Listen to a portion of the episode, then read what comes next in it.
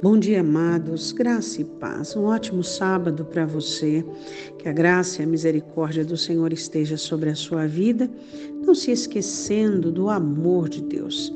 O amor de Deus pela sua vida é a razão de você continuar, é a razão de você acreditar. Não se esquecendo também de não deixar se levar pelos sentimentos. Sentimentos são passageiros e nós não precisamos deles para nos guiar e nos dirigir. Hoje o texto que vamos meditar é um salmo, salmista Davi.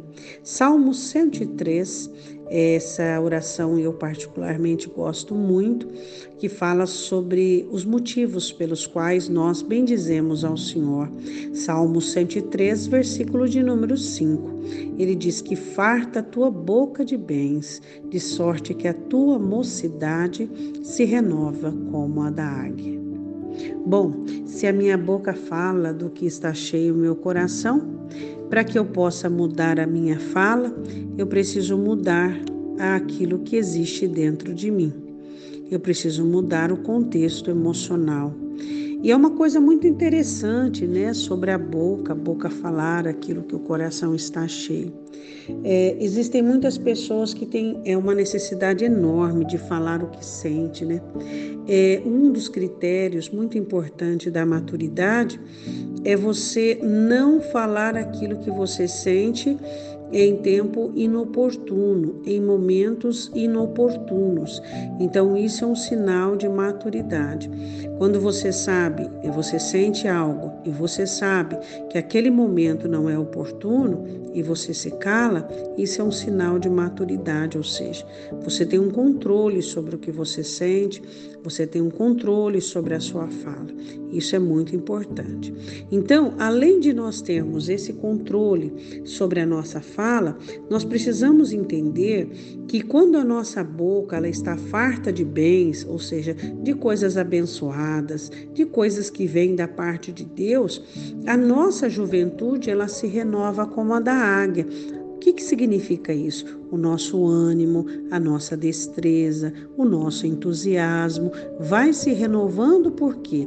Porque o que vai saindo de nós vai se tornando uma fala e essa fala vai projetando dentro de nós sementes, lançando dentro de nós e do lado de fora sementes de renovação, sementes que renovam a nossa vida. Então, a ligação com o seu ânimo, com o seu entusiasmo, com a sua disposição, com a sua fala, elas estão intimamente ligadas, né? Então, uma pessoa ela quer ter ânimo, ela quer ter determinação, mas a fala dela é, são falas negativas, né? São pessoas é, que, que elas falam de uma maneira destrutiva. Então, não dá certo, porque as duas coisas elas não se alianciam. Então, é muito importante nós entendermos que a renovação da nossa juventude interior, a renovação da nossa alma, onde vamos abrir o coração para receber o novo da parte de Deus, onde vamos abrir o coração para recebermos os projetos, onde a fé vai encontrar um lugar seguro para então efetuar o seu quartel-general, é dentro de nós. E quando nós temos uma boca abençoada, né?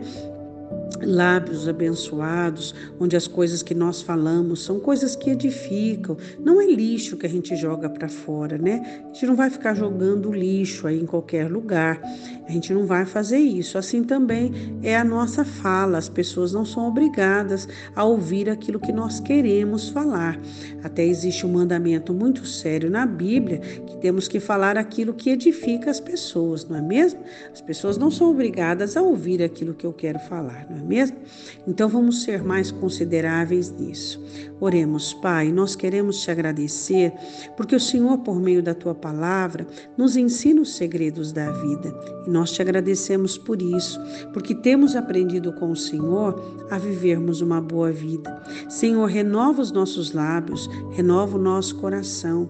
Que nem tudo que sobe ao nosso coração possa se transformar em palavras, ó Deus, mas que possamos ter maturidade suficiente para peneirarmos administrarmos adequadamente a nossa fala, antes de nós concluirmos. Senhor, que a nossa fala seja abençoada, que possamos proclamar com os nossos lábios o bem, meu Deus, para que a nossa alma seja rejuvenescida, abençoada, para que o ânimo tenha lugar de descanso, para que o entusiasmo tenha um lugar de trabalho.